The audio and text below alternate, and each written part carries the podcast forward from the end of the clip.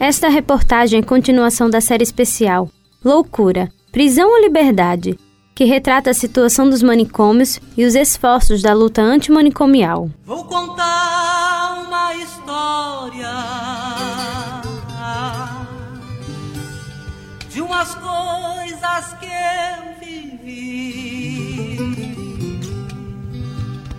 no mundo dos esquecidos. Lá pras bandas do sem fim. O dia 18 de maio marca o Dia Nacional da Luta Antimanicomial, um movimento importante para a defesa de tratamentos justos e dignos a pessoas com problemas mentais. Aqui na Paraíba, a data já é comemorada há 12 anos. Durante todo o mês de maio, os Centros de Atenção Psicossocial promovem ações em todos os municípios do estado a fim de informar a população a importância da data. A gerente operacional de atenção psicossocial da Secretaria de Estado da Saúde, Ciara Alcântara, fala sobre os avanços da luta aqui no estado.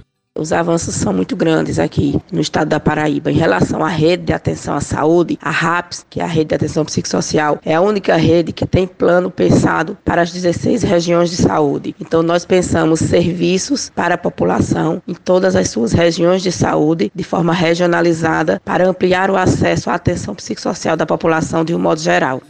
Segundo Iaciara, a rede de atenção psicossocial garante o acesso de pessoas com transtornos mentais ou com necessidades do uso prejudicial de drogas. Fazendo acolhimento e cuidado na rede de atenção psicossocial de base territorial, comprometida com os princípios antimanicomiais e redução de danos, de forma singular e equânime em todas as regiões do Estado. Mortos vivos esquecidos e perdidos na lembrança.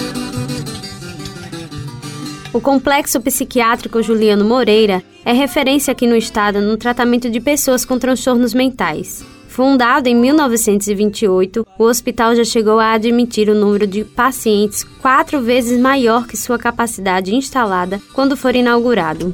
Foi apenas em 2011 que o Complexo Psiquiátrico Juliano Moreira iniciou o processo de implantação da reforma psiquiátrica. Naquele ano, existiam 44 moradores. De acordo com os registros do hospital, o tempo de internação era de dois anos, enquanto de moradia era de 34 anos.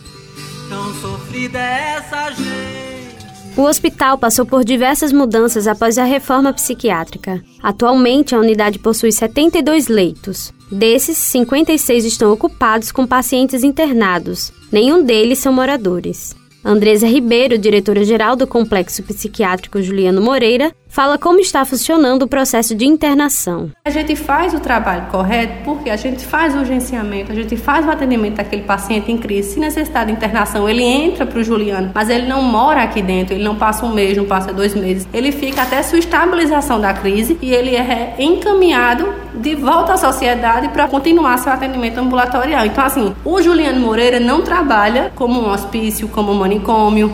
Ela ainda complementa falando como os pacientes que precisam de internação recebem o um tratamento e enfatiza que o hospital não pratica nenhum tipo de tratamento abusivo, como era feito antigamente há muito tempo não existe dentro do Juliano Moreira, porque foi visto, existe estudo, a gente tem a parte técnica capacitada que sabe entender que isso não é a solução. Não é o dar um choque que vai fazer com que um paciente psiquiátrico deixe de ter uma necessidade. Não existe isso. Então a gente aprender a, a tratar, a lidar e fazer com que esse paciente e junto à sua família também tenha um manejo adequado para estar tá reinserido na sociedade como outra pessoa qualquer. O intuito é esse. Existe o paradigma, porém a gente precisa estar bastante forte para estar tá mostrando realmente qual é a realidade do Juliano. Nenhum paciente aqui fica amarrado, nenhum paciente aqui leva choque, nenhum paciente aqui é tratado com desumanização. Todos têm suas refeições, é seis refeições diárias, duas vezes no dia o banho. Se precisar, se quiserem tomar mais do que as duas vezes no dia, é livre. Aqui, lógico, não é a casa do paciente, mas a gente deixa ficar confortável e os profissionais também.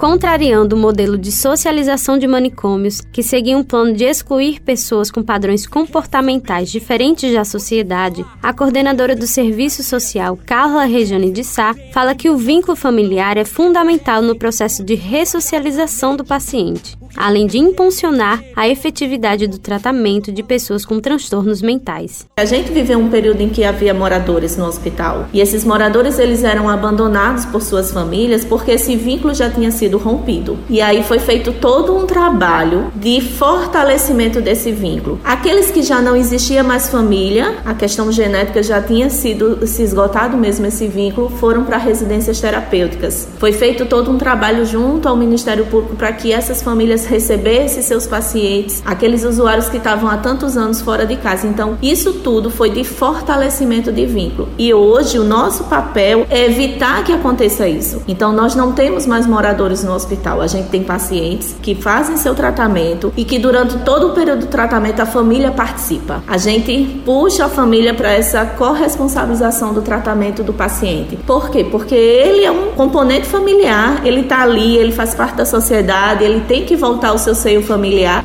As pessoas não são más, elas só estão perdidas. Ainda há tempo. Hoje, o Complexo Psiquiátrico Juliano Moreira dispõe de uma equipe multiprofissional que presta atendimento a todos os pacientes sob a responsabilidade do hospital. Não quero ver você triste assim, não.